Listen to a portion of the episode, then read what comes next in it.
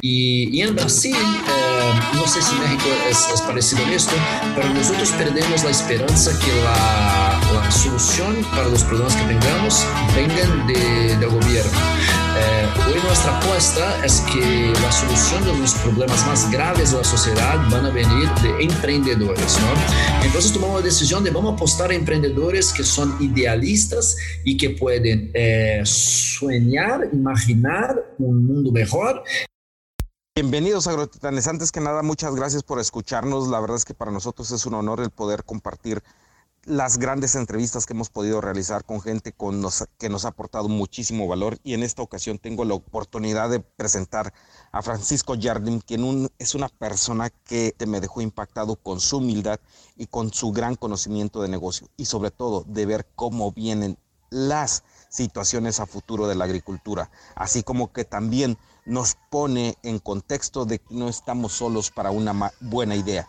Las buenas ideas atraen dinero y en este caso él tiene un fondo para proyectos que ayuden a nuestra agricultura.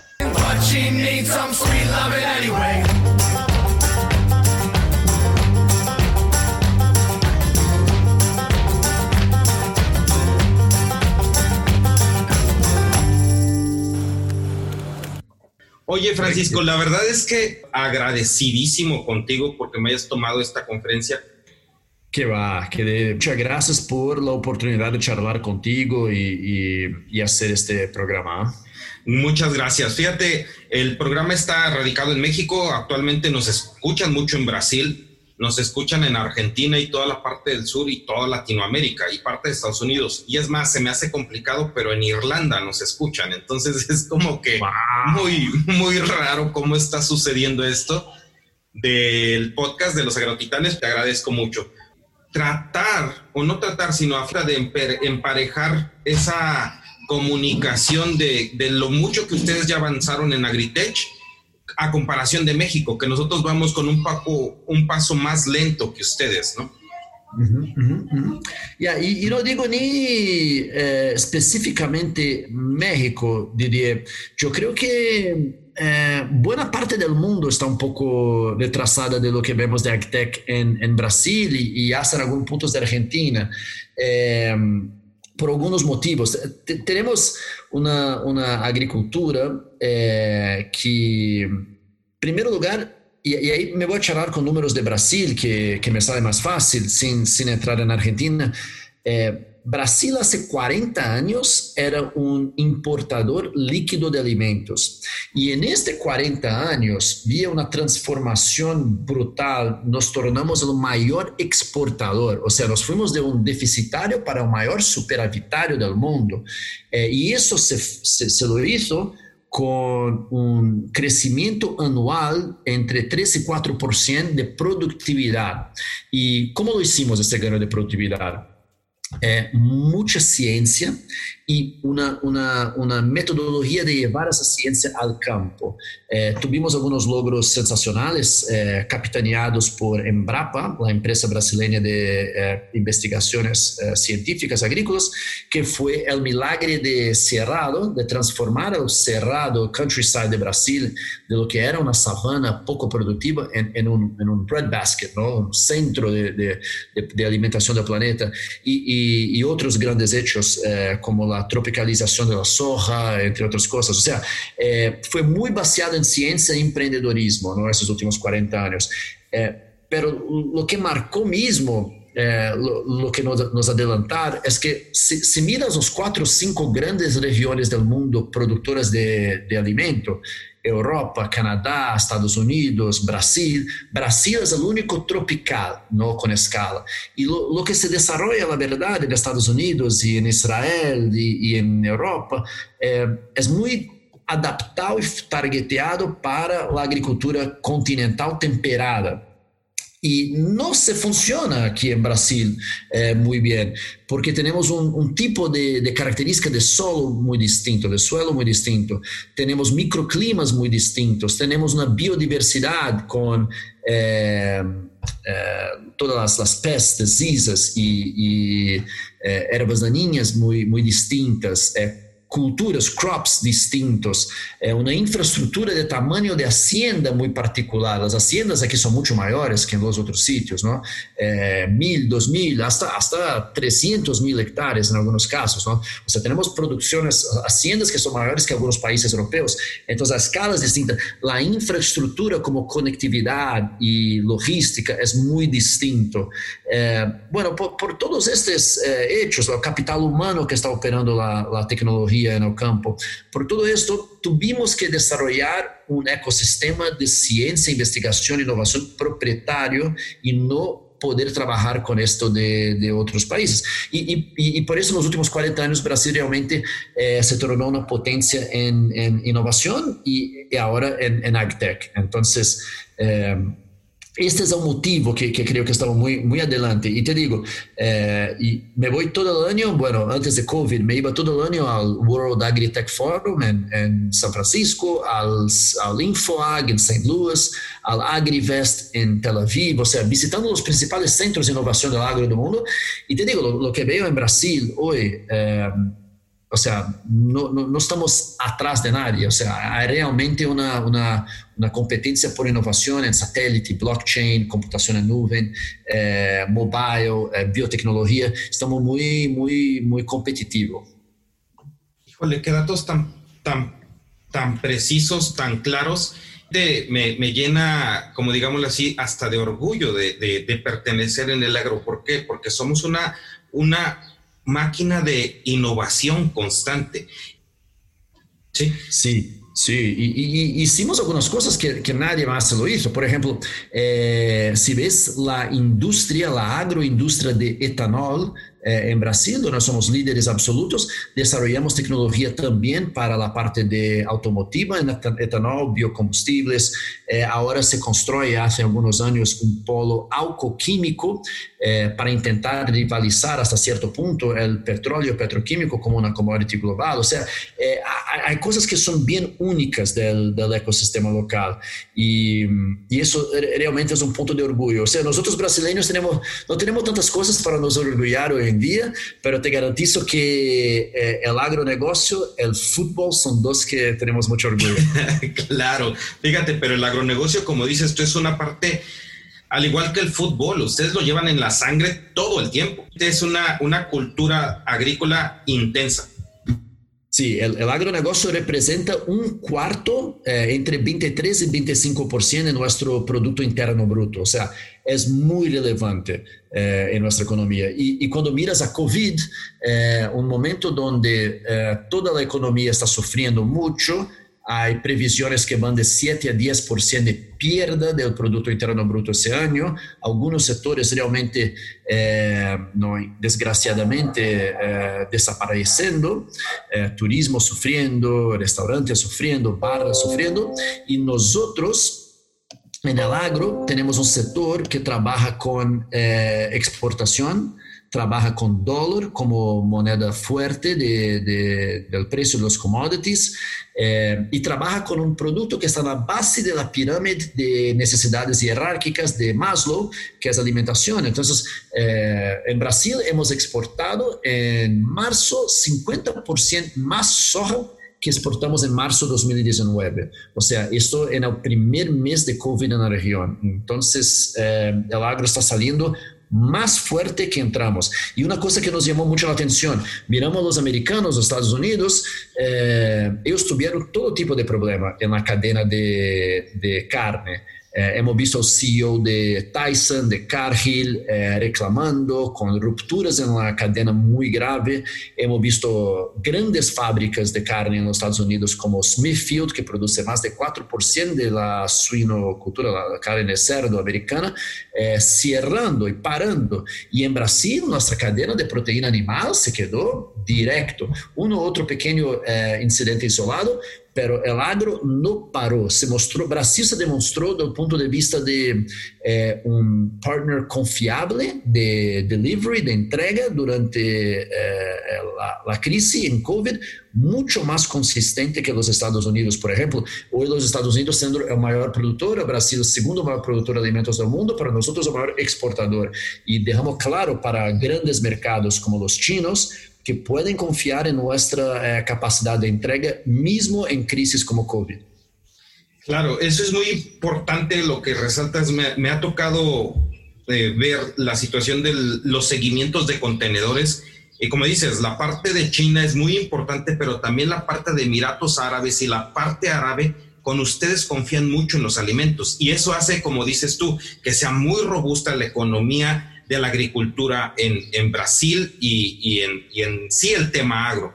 Sin embargo, mi estimado Francisco, me gustaría que me explicaras cómo tú llegas al campo.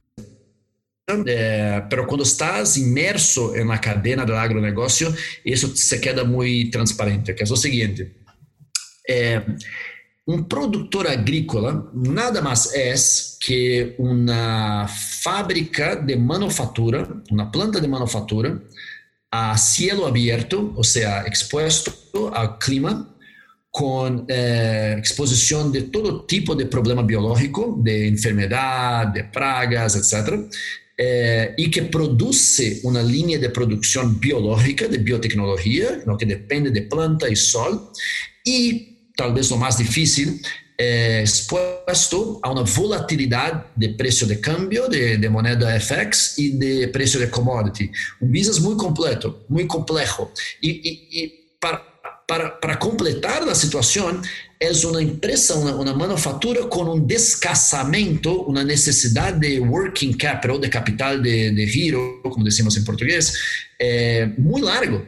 8, 9, 10 meses. Entre el momento que el productor tiene, el, el, el, productor agrícola tiene que sacar la plata de su bolsillo, comprar fertilizante, comprar semillas, comprar eh, agroquímicos y agentes biológicos, semear hasta que tenga su producto, ¿no? Y entonces es una actividad de mucho riesgo, es una actividad, una actividad muy compleja y es una actividad que necesita de plata. Entonces, todo o processo do agronegócio, da cadeia, é muito dependente de financiamento.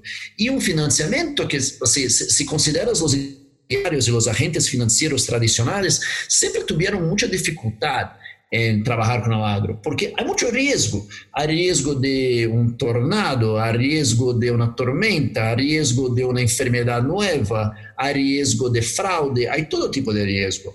Eh, e agora, com a tecnologia, essa é a parte maravilhosa da transformação digital que estamos vendo no campo, com satélites, drones, eh, softwares de, de management, eh, blockchain para registrar a deuda e tudo isso, rastreabilidade ahora se quedó mucho más transparente y fácil de monitorar y barato de monitorar la actividad agrícola y consecuentemente é precificar o risco. É, creio que essa é a grande, é a grande diferença. E por isso que estamos mirando muito forte, não só invertir em agtechs, em empresas de tecnologia para o agro, mas invertir em agfintechs, empresas que financiam a atividade agrícola, tanto de ganaderia, de proteína animal, de proteína eh, de granos, vegetal, todas as cadenas do agro. Híjole, qué interesante y qué poderoso ese, ese, ese tema de poder tener esa trazabilidad, de tener esa situación de, de medir los riesgos, pero eso se dice muy fácil, Francisco. Pero dime cómo llegaste ahí. Eh, bueno, nosotros empezamos, eh, yo, empecé el mercado financiero tradicional, en bancas y hedge funds y todo esto, y eh, hace tiempo, hace más de 10 años que veo el futuro Todas as empresas do mercado financeiro ¿no? deixam de ser uma empresa de intermediação financeira e viram, se tornam empresa de tecnologia. Um banco é uma empresa de tecnologia, é, uma empresa de cerveja como nossa Ambev, Ambev é uma empresa de tecnologia logística. E, e então tomamos a decisão de começar um negócio para invertir em empresas de tecnologia que pudieran ajudar a construir este, esta nova economia. ¿no? E, e em Brasil, eh, não sei se México é, é parecido nisto, mas nós perdemos a esperança que a, a solução para os problemas que tengamos vengan de, do governo.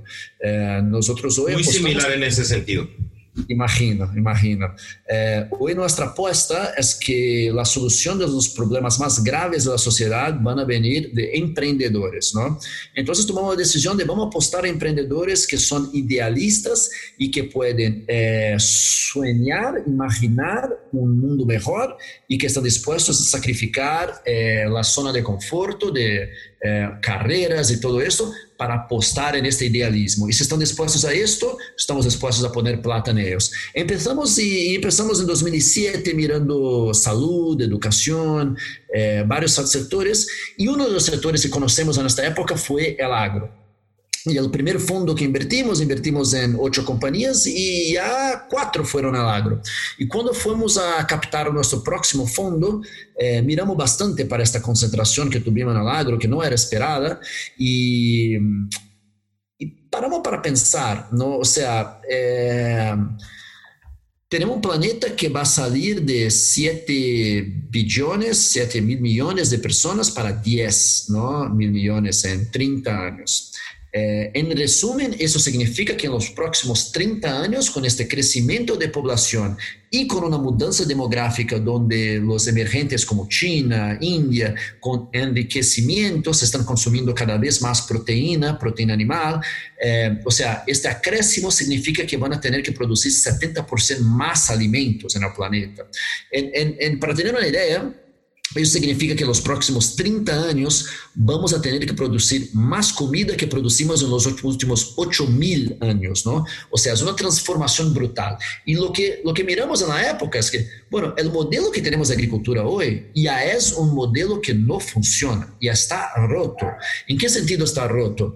Un, es un segmento que para producir más tiene que... Eh, destrozar la selva, la floresta amazónica, ¿no? Es un sector que hoy consume 70% de la agua eh, no salada, la agua fresca del planeta es usada para agricultura, para irrigación. Es un sector que consume una cantidad de eh, agroquímicos, pesticidas peligrosísimos eh, y que están entrando en el suelo y que a las, a las vacinas. O sea, quando miramos isso, assim, bueno, não é um modelo justo para o produtor. Eh, miramos a cadena e vemos um produtor em Brasil, ou imagino em Colômbia, em Costa Rica, em Nicarágua, que corre um risco de clima, de commodity, de FX, de enfermedades e tudo isso, e trabalha nove meses para produzir uma saca de café, y lo vende la saca de café por algunos cents de dólar. Y ahí un Starbucks vende por 10 dólares este mismo café. O sea, 99%, 98% del valor del producto agrícola es capturado por empresas como Starbucks, tradings como Cargill, Bunge, Dreyfus. O sea, hemos visto que es un, una cadena justa, que... Eh, quien de hecho corre riesgo y trabaja y produce la mayor parte del, del, desafío de la agricultura, no captura un, 2, 3%. O sea, todo eso se quedó muy claro para nosotros en 2007, 2008, 2009 y fue en esto que decidimos, bueno, vamos a hacer una, una, una firma, una empresa de venture capital especializada exclusivamente en el agro para crear una agricultura distinta, una cadena distinta de la agricultura aqui na América Latina. Hemos levantado um fundo que na época tinha como 30, 40 milhões de dólares em 2013, 14. Invertimos em mais 20 companhias, agora a maior parte de elas foi no agro. Eh, e, bueno, estamos cerrando um fundo novo exatamente neste momento eh, para invertir em toda a América Latina em mais 20, 25 companhias de agronegócio de tecnologia e em todos os setores. Então, agora vamos invertir em México, vamos invertir em Colômbia, vamos invertir em Argentina, em Chile. Eh, nós, hasta agora, só hicimos uma inversão em, fora de Brasil, que foi na Argentina, pero nos gostou muito. La, la gente, os agentes econômicos tendem a criticar bastante a Argentina ¿no? por la volatilidad, pero te digo que los emprendedores argentinos son brillantes, ¿no? Entonces, eh, y escuchamos las mismas cosas sobre los mexicanos. ¿Cómo te formaste en eso? O sea, fue una situación, si estás hablando de, de que tú trabajas para la parte bancaria o para la parte financiera normal, estás hablando que, que tenías que enseñar mucho los colmillos, como decimos por acá. ¿Cómo ahora te pones de este lado y dices, de aquí para allá negocio para poder tener mejor valor? Eh, Didier, yo, yo, creo que eh, la generación nueva, principalmente los millennials, entre otros, eh, ellos tienen una cosa que, que es muy valioso para hoy y, y, y que es el, la necesidad de tener el propósito é, no, algo mais importante que só ganhar plata como su driver, de levantar da cama toda a manhã e sair a trabalhar. E, eu venho de uma geração, quando entrei no mercado financeiro, onde o único objetivo era, era um bônus semestral e chegar a um milhão de dólares antes dos 30, e, e aí quando chegavas aos 30 querias mais 10, então, e, e eu creio que quando eu cheguei aos 25, 26, eu via minha vida com muito pouco propósito. É, no, claramente estava perdido, não, não era isto que buscava. É, eu, buscava, óbvio, a, a parte financeira fundamental, é, até porque capital é, te dá liberdade de fazer o que quer e te independência. Então, é, a parte financeira tem que estar dentro do objetivo, mas claramente não era suficiente. Entonces, eh, yo tuve la, la, oportunidad de vivir muchos años en los Estados Unidos cuando estaba eh, estudiando y en los Estados Unidos he conocido la industria de venture capital. Y, y cuando estaba en el mercado financiero en Brasil, en, una, en, en un mercado, en un banco, eh, y yo estaba financiando emprendedores e empresarios con, con deuda, eh, una deuda cara, una deuda con garantistas y una deuda de corto plazo, mirava, é impossível um brasileiro, um latino-americano construir uma Microsoft, construir uma Apple, construir uma Intel eh, sem ter eh, capital. E uma coisa que os americanos fizeram muito bem e que é muito único de Califórnia, eh, eles têm a melhor indústria de banqueiros para inovação do planeta. Não no es solo capital financiero que esta gente trae para las compañías chiquitas del Valle de Silicio. Ellos traen capital financiero junto con capital intelectual. O sea, ellos están allá construyendo negocios de tecnología global desde los años 50 con Hewlett Packard, eh, después con eh, Fairchild Semiconductors, después Intel, eh, en negocios de biotecnología como Genentech y Apple, Microsoft hasta los días de, de hoy con Uber, Google, Facebook, eh, cada día es el único, es el único sector, ¿no? Porque lo, cuando decimos Vale de Silicio y Venture Capital, en la verdad lo que estamos diciendo es un modelo de negocios, es una, es una metodología para construcción de modelos de negocio. y son modelos de negocio muy pautados por, primero, grupos chiquitos, sem nenhum tipo de vício legado, com uma estrutura legada, é, com um é, orçamento, um budget de capital externo é, enxuto, não pequeno, mas ao mesmo tempo suficiente para, para poner um negócio de pé, e onde todos que estão envueltos, inversores, management e fundadores, todos têm equity, participação. Então, eu mirava este modelo de negócio, essa estrutura, esse conceito, essa indústria que existia em Califórnia e eu via, bueno, em Brasil não há. Eh, não há nadie dando capital para empreendedores que, que querem construir. E, um modelo onde, bueno, eu te dou plata, y esto era una cosa insana en Brasil en 2007.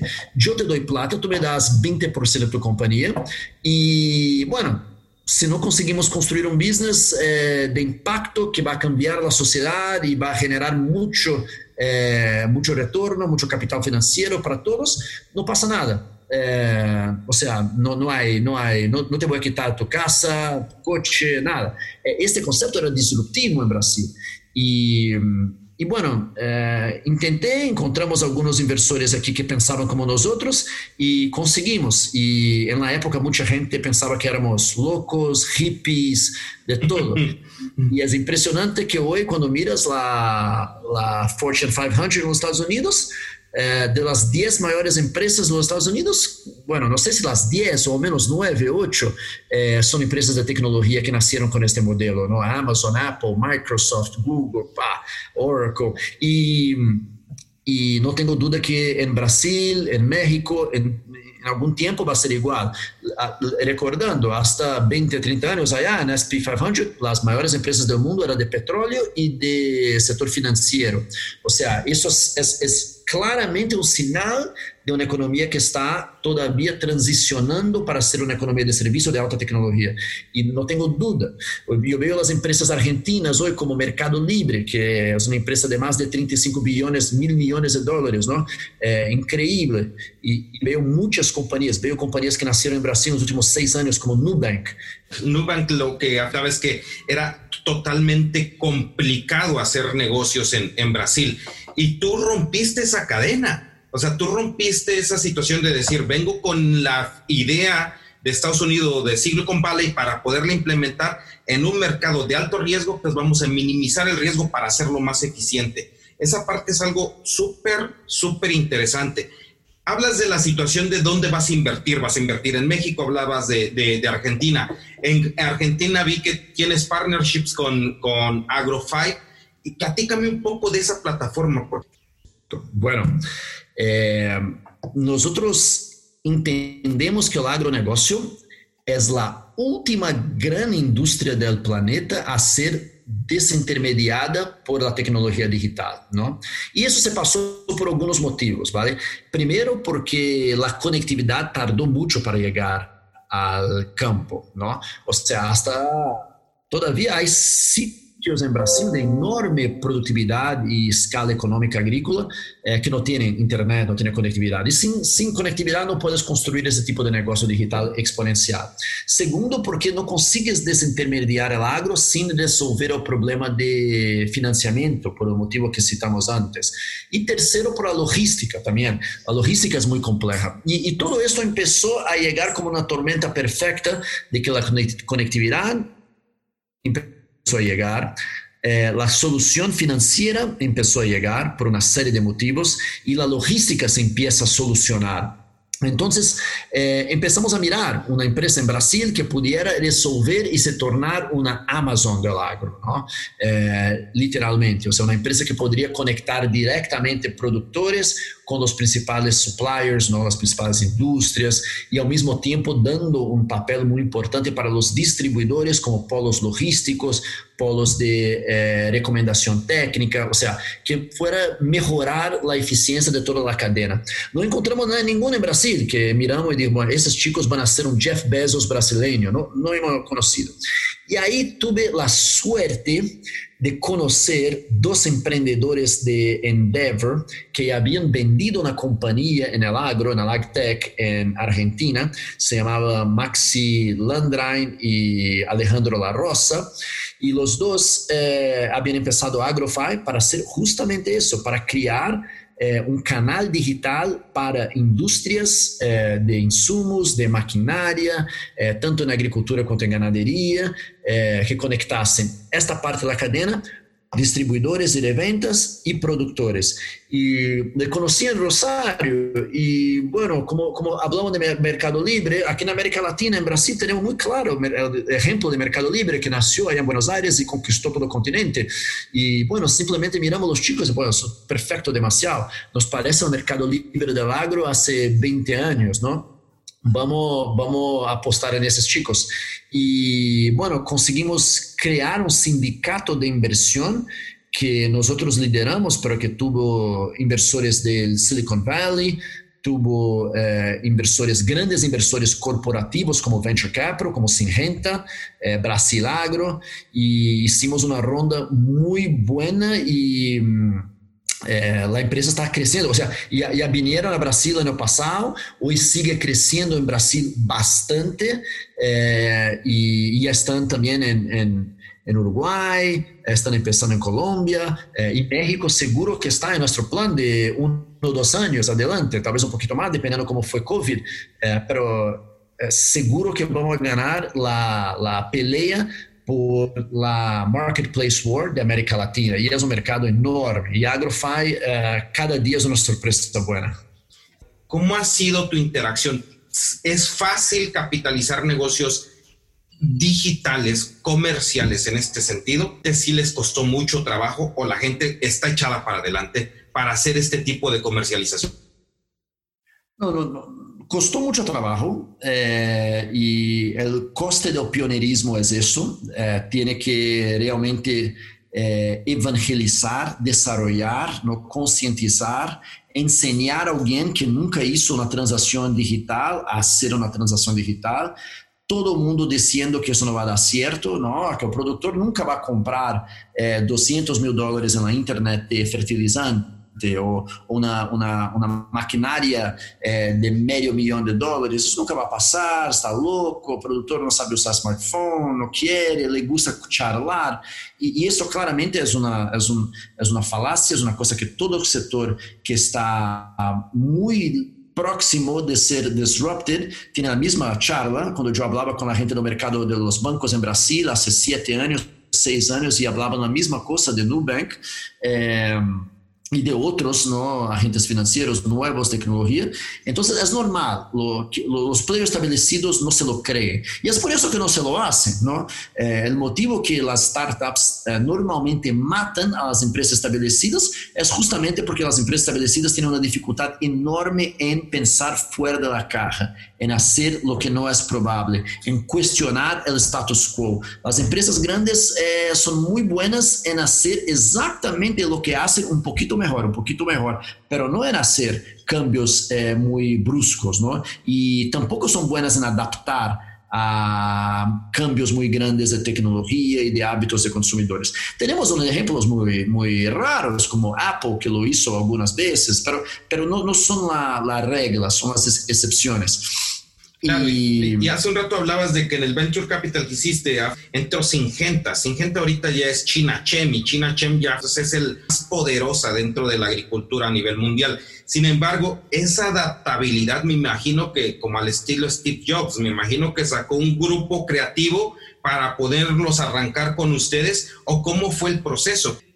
Eso, es una cosa muy importante. Nosotros no quitamos al desintermediario. Eh, lo que nosotros hacemos en AgroFi y ese tipo de comprensión de cómo se funciona la cadena fue fundamental para el suceso de AgroFi.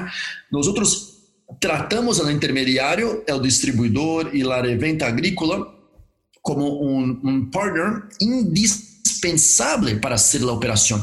Pero lo que hacemos es que te cambias su papel, o sea, él no es más un, un, un, una tienda que, que, vende productos, ¿no? Él porque la, la, digitalización está tornando este papel obsoleto.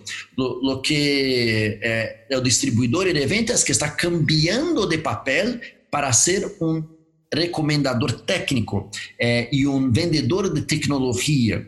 Eh, lo, lo, que la tecnología de AgroFi hizo en el agro fue que ha traído un canal digital y mucho más eficiencia para as três partes da cadeia: a indústria, o distribuidor intermediário e o produtor final. Ha cambiado os papéis. Isso não quer dizer que não há, não, não han habido e não vão haver mais perdedores. Há muita gente que não quer se adaptar, é, ou que não está disposta a adaptar. E este, este vai sofrer Pero, por ejemplo, cuando miramos el, eh, el graduado de la universidad, un agrónomo hoy en Brasil, y miramos este 10 años atrás, eh, también a, a, está teniendo que cambiar. O sea, un agrónomo de una buena universidad en Brasil se forma, se sale entendiendo mucho sobre plantas, solos, semillas y todo esto. Pero el agrónomo de verdad hoy que tiene un sitio en el mercado de trabajo, tiene que entender de software, tiene que saber programar, tiene que saber interpretar datos de satélite, programar un drone, interpretar imágenes de, de estadística en R2. O sea, eh, la tecnología y de información ha permeado el sector y el campo. Y, y esto es lo que Agrofa está haciendo está cambiando o papel do intermediário para trabalhar mais técnico na recomendação e no apoio e disseminação de conhecimento agrônomo para o produtor eh, e a parte de elegir e comprar um produto está indo para a internet e o digital. E aí, todavia, também o distribuidor tem um papel importantíssimo na logística em um país continental como Brasil e o continente de, de Sudamérica e Latinoamérica, eh, onde necessitas de ter os produtos não só eh, dispersados, pero también con gente muy técnica consigue hacer la recomendación. Pero es un papel distinto y es un papel de más valor agregado eh, al final del día. Y, y, al final, ¿quién es el gran vencedor? El gran vencedor es el productor agrícola, claro. que ahora tiene eh, más transparencia de precio, eh, él consigue ver los peer reviews para ver cuál colega tuyo ha usado este producto y consigue recomendar el producto. Y es fantástico eso, sobre todo resaltarlo. En alguna conferencia o, o entrevista que tuve con este, se llama Corbian, que es el de los de Plantix, no sé si los ubicas. Sí, sí, sí. Sí, ellos decían que en determinado momento tenían que capitalizar la comercialización. ¿No están haciendo planeaciones de, de unir fuerzas con ellos? Todavía no, eh, pero pero yo creo que el crecimiento orgánico todavía es muy, es muy fuerte, es un desafío. Pero yo, yo creo que en breve, en, en un dos años, ese tipo de, de posibilidad va a quedar en la mesa, seguro. Pues mira, yo antes que nada te quiero dar y agradecer mucho todo lo que nos has compartido, Ramírez. Me siento emocionado y muy, muy congratulado contigo. Estoy para servirte en México, estoy para que podamos hacer algo, este, sobre todo eh, lo que tú bien mencionada, mencionabas. Ya no somos una, una generación que se mueva únicamente por los dólares, somos una generación que se está moviendo por otros factores, que es dejar un mundo mejor para nuestros hijos, es tener una situación de un país o una región o un mundo más sano. Y creo que en eso estamos todos en la suma de generar valor. La verdad es que te lo agradezco mucho. Mi estimado Francisco, me gusta mucho hacer esta pregunta porque, por decir, me ha movido mucho y ha movido mucho a las personas y te quisiera preguntar, si el día de hoy estuvieran haciendo tu biografía de vida, ¿con qué frase empe empezaría? Mi biografía de vida yo empezaría con la frase famosa de Frank Sinatra, eh, que se lo hice de mi forma, de mi manera, ¿no? I did it my way. Yo creo que eso es muy importante. Eh, lo más importante en la vida, eh, a errar mucho, vas a acertar mucho, van a cometer equívocos, eh, pero es saber que lo hizo con protagonismo, ¿no? O sea, tomando sus propias decisiones. Y yo creo que en esto, eh, no solo yo, pero tengo la suerte de tener socios y, y, colegas aquí en la compañía y todo, que lo hicimos de nuestra manera y, y hemos cometido muchos equívocos, pero seguro que fueron nuestros propios equívocos. Perfecto. Dentro de tus equivocaciones o como dices tú, de tus grandes experiencias de derrotas, pudiera decir, ¿cuál es la que más se te viene a la mente? fácil eh, y, para, y para cualquier uno que quiera invertir en, eh, en, en, negocios como los nuestros eh, va a lección. Eh, así, es muy fácil olvidarse que lo más importante en negocios son personas y te enamoras de una tecnología o de un tamaño de mercado o algo así y acabas invirtiendo en un negocio que tiene personas malas, ¿no? De, de desalineamiento de interés o, o, o, pésimos valores, ¿no? Éticos, tipo de cosas, porque la tecnología te, te, seduce y el tamaño de mercado y esos fueron los mayores equívocos de mi vida. Eh, lo más importante en la vida es acertar y elegir personas buenas, buenas eh, personas determinadas, personas que están alineadas y personas que comparten los mismos valores que usted. Y ahora, ¿cuál ha sido de tus más grandes experiencias buenas? Igualito, eh, igualito. Cuando, cuando miras ese tipo de inversión y pensando que en la verdad lo que estás haciendo no es invertir en negocios, es invertir en los sueños de grandes emprendedores y cuando tienes eso de acertar, eh, las grandes conquistas y las mejores decisiones que tomé fue elegir personas que estaban no solo movidas por eh, idealismo y valores, pero que estaban en una misión de realizar un sueño. Y cuando participas de construir un negocio que mejora la sociedad y que realizó el sueño de un gran emprendedor, eso no tiene precio. Esto fue mi mayor seguro, mi mayor acierto fueron estos. Perfecto. ¿Cuáles son los tres libros, que más recomiendas? Bueno, buena pregunta. Eh, hay tantos.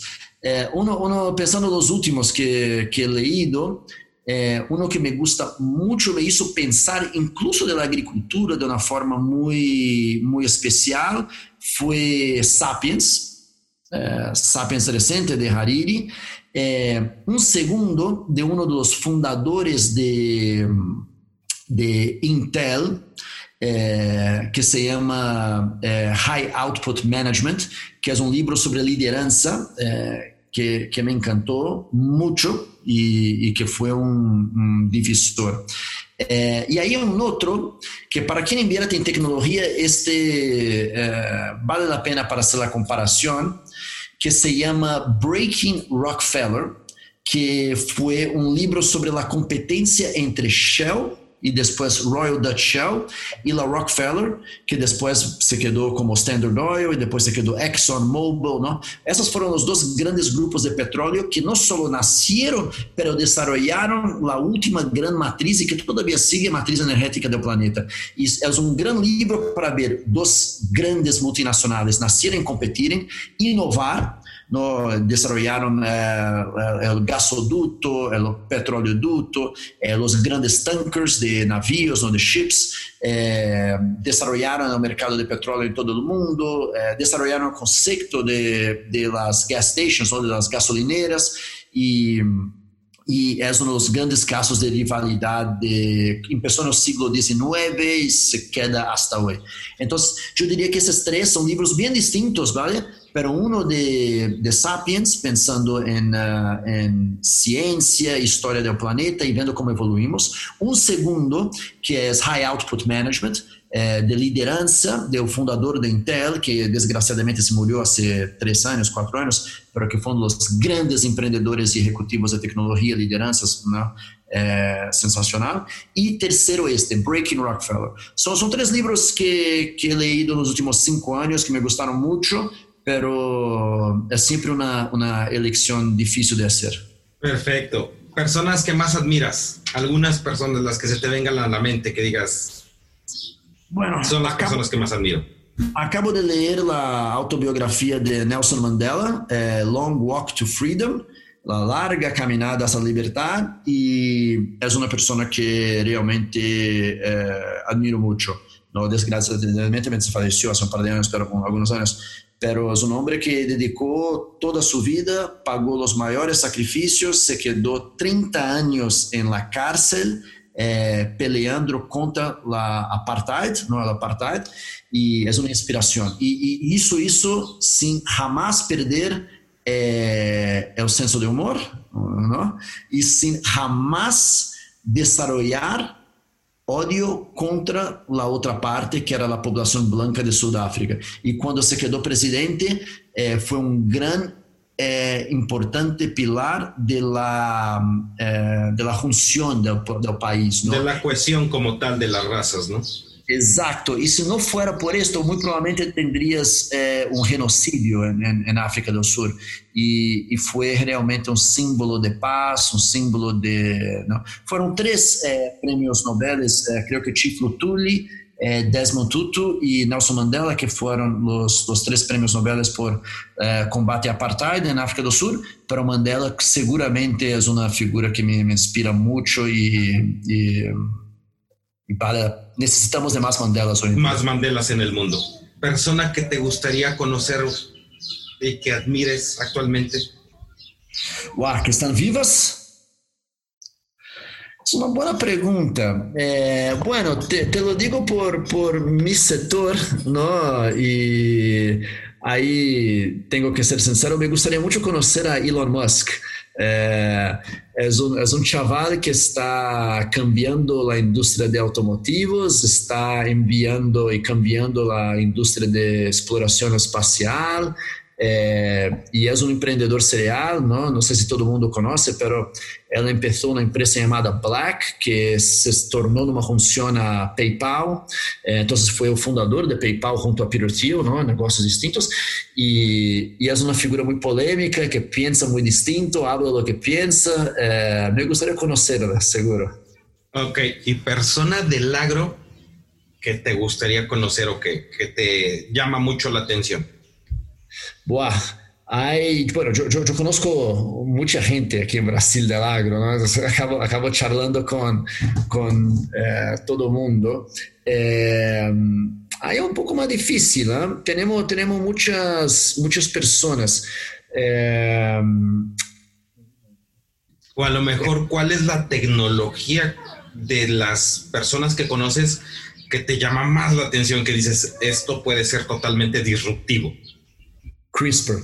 eh, CRISPR en el agro, esto de edición genética, eh, no con lo genéticamente modificado, no de GMO, pero vía la tecnología de CRISPR, donde la gente se prende y desprende los genes, yo creo que ahí hay un potencial enorme de agricultura de precisión, de genética de precisión, donde vamos a conseguir construir cosas espectaculares, ¿no? Y mm, y seguro que, que son las tecnologías que más me fascinan y, okay. y que hoy están cambiando mucho. Y la intersección de esto con bioinformática y cloud computing y procesamiento cada vez mayor, eh, donde conseguimos hacer una, un cambio genético cada vez más eh, rápido y acelerado. ¿Criptomoneda en el agro? ¿Cómo? Criptomonedas en el agro, ¿cómo ves ese tema? Seguro, no, no, no solo el agro, eh, y no necesariamente criptomoeda, pero blockchain. ¿no? Blockchain, eh, ok. Distributed Ledger. Para nosotros en América Latina, eh, bueno, Brasil es un, es un, caso claro donde eh, hay mucho papel y todo en el registro de, de cartorios, que eso abre un espacio gigante para corrupción. Eh, torna todo mucho más despacio, más difícil de hacer, de emitir títulos y deudas y todo esto. Y yo veo una revolución del blockchain en el agro para registrar propiedades, para emitir eh, papeles y dívidas, para hacer ventas, para hacer rastreabilidad. Yo creo que los distributed ledgers, si va a ser un blockchain público o privado, eh, eso estamos mirando bien, tenemos alguna inversión en esto ya y estamos mirando mucha cosa nueva. Eh, yo creo que una tecnología nueva que todavía está en la parte de saliendo de la parte de hype, eh, pero todavía está en su infancia y, y, nosotros hemos acompañado mucho eh, países como Suecia que están eh, transferiendo el, el, servicio de registro de inmuebles para blockchain, Israel que está haciendo mucha cosa también y yo creo que esto en el agro va a ser un, un game changer, ¿no? Para una cadena que tal vez sea la cadena junto con petróleo que citamos, pero el, el agro más importante la cadena más global del mundo, donde un chino va a importar una soja brasileña y va a poder chequear por blockchain exactamente por dónde vino esta soja, eh, del interior de Primavera do Leste, eh, Rondonópolis, el centro-oeste brasileño, hasta llegar a un puerto de Paranaguá, cuál navío se fue y hasta llegar a su, a su mesa, ¿no? Yo creo que eso va a ser transformador súper transformador y eh, casi, casi de Minecraft, ¿no? Así de, de, ese tipo de realidades que todavía no alcanzamos a tener sensibilidad. Mi estimado Francisco, alguna de las, de las situaciones que me gusta mucho también aquí preguntar es, ¿qué es lo que tú crees que sea lo que marque en sentimientos al agro? ¿Qué crees que sea el agro para, o cuál, cuáles son las palabras que le darías al agro? Muy bien. Una cosa del agro, que eso cualquier persona que trabaja o que vive en el agro puede decir muy claramente, es que el agro es un lifestyle, ¿no? es, es, es, una, es, una, un, una vida, ¿no? No, un, no es una profesión. Y, y, una cosa que me recuerda mucho el agro al emprendedor tradicional de Silicon Valley, que es el productor agrícola, tiene muy claro que el fracaso, la pierda, es algo natural del proceso emprendedor. Hay que intentar, intentar, intentar y cuando no consigues, tienes que levantarte. Y eso es una lección que el productor agrícola lo sabe muy bien, es una característica. Es un acto de fe, totalmente. Importante preguntarte a ti, ¿cuáles crees que sean las características de un nuevo o de un, agri, de un agrónomo actualmente? Aparte de lo que me decías de programación, de esto y del otro, dentro de las características blandas, ¿cuáles crees que sean las más eh, necesitadas en el sector? Eh, yo creo que tiene que entender todo lo que entendía antes de meteorología, solo, eh, enfermedades, planta, todo esto, eh, fotosíntesis, pero tiene que entender ahora de transformación digital, tiene que entender de software, tiene que entender de satélites, tiene que entender de drone, tiene que entender de blockchain, ¿no? Eh, y tiene que entender del mundo, porque hoy el agronegócio brasileño y el chino están separados por un puente, un puente pequeño, eh, y, y, son nuestro mercado consumidor, y tiene que entender de culturas árabes, por ejemplo, que son los mayores consumidores nuestros. Entonces yo creo que un nivel de cultura, de conocimiento general, eh, muy importante. Eh, y eso vino con la globalización y hay pocas cadenas en el mundo que son tan integradas y tan globalizadas cuanto el agro. Perfecto. Mi estimado Francisco, ¿dónde te podemos encontrar? Dime tus, tus formas de contacto más usuales para poder, de, dijera un amigo, una grotita, dice, para saber hasta qué comes, así, literal. Claro, con mucho gusto y, y encima de esto un punto, ¿eh? cualquier uno que tenga una empresa, una startup, que conozca una startup del vecino, de agro, eh, por favor envíate para nosotros, tenemos todo el interés en conocer y, y expandir nuestro radar en México. Eh, mi email es francisco